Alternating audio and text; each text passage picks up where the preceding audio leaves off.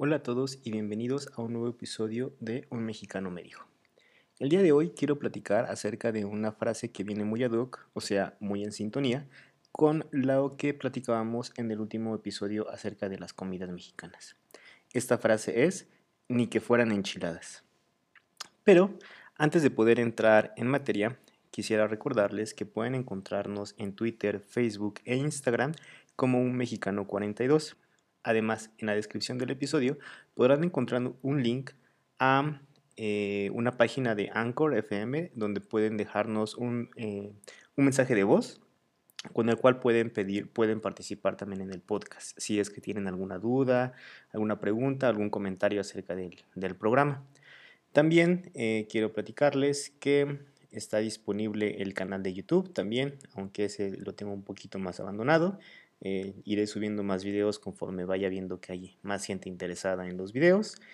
Y finalmente también comentarles que, eh, o más bien pedirles su ayuda para eh, dar, darnos una revisión en la plataforma en la que sea que utilicen, en la que escuchen el podcast, ya sea iTunes, Anchor, Google Podcast o Spotify. Esto nos ayudará a llegar a más gente y pues a seguir ayudando a más personas a mejorar su español. Entonces espero nos puedan ayudar con una calificación y una pequeña reseña, no les quita más de un minuto y nos pueden ayudar muchísimo. Ahora sí, entremos en materia. Empecemos platicando por qué son las enchiladas. En realidad hay muchísimas variedades. Cada estado yo creo que tiene un tipo diferente de prepararlas este platillo. La manera más tradicional para prepararlo sería tomar una tortilla, hacer una especie de taco con algún tipo de relleno que tengamos, que puede ser pollo, puede ser res, pavo, eh, queso, champiñones, otro tipo de verduras, eh, carne al pastor, en fin, prácticamente cualquier cosa que tú tengas disponible en tu cocina, puedes hacerte una especie de taco con, eh, con una tortilla y la razón por la que se llaman enchiladas es porque encima de este taco se les coloca un, tipo de salsa especial o una salsa eh, que está hecha de diferentes cosas. También puede variar mucho. Puede ser, eh, puede ser eh, tomate o jitomate con algún tipo de chile. Es por eso que se llaman enchiladas, pues porque pican.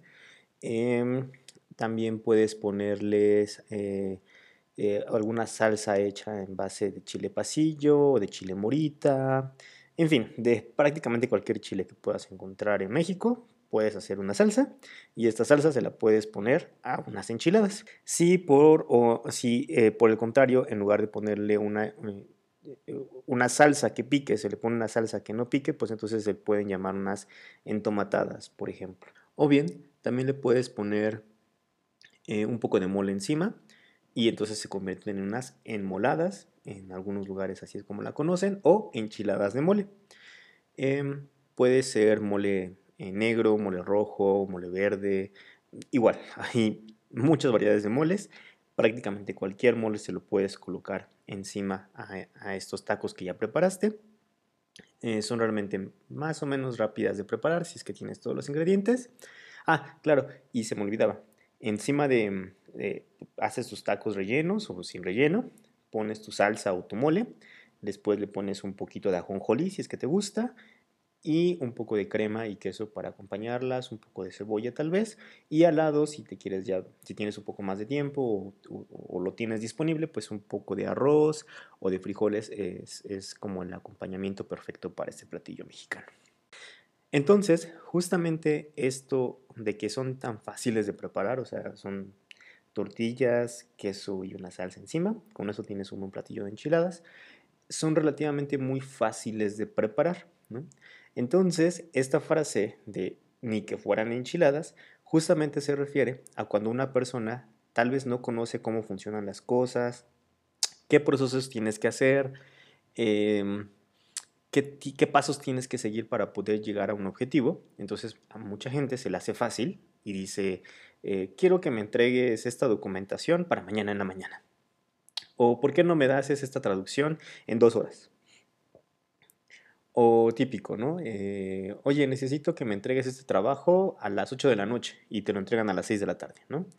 Entonces, Para todas estas situaciones puedes decir, pues ni que fueran enchiladas, ¿no? Y eso, eso significa que no es algo fácil, no es algo sencillo y que no lo vas a terminar tan rápidamente como la persona te lo está pidiendo. Es una frase eh, pues bastante informal.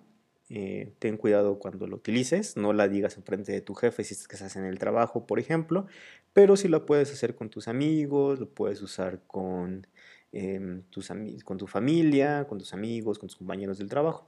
Ahí sí puedes, eh, hasta como en plan de broma, ¿no? Ay, fíjense que el jefe me pidió que entregara esa traducción para mañana a primera hora, pero pues ni que fueran enchiladas, está muy complicada. Eh, o incluso con tus propios amigos, ¿no? Em, ah, fíjate que mi esposa me pidió que subiera a arreglar el, calentador de baño, pero pues ni que fueran enchiladas, yo no le sé eso, ¿no? Entonces, ese tipo de frases, ese tipo de cosas las puedes utilizar, ¿no? O cuando no conozcas cómo funciona el proceso, o cuando la otra persona está asumiendo que tú conoces el proceso, puedes decirle ni que fueran enchiladas. Y bueno, hasta aquí el capítulo de hoy con esta frase que es muy útil, creo yo. Sin, ni que fueran enchiladas. Recuerda que es una frase informal, eh, que la debes ocupar con tus amigos, y significa que lo que te están pidiendo que hagas no es una tarea fácil. Y tal vez la otra persona asume que sí lo es.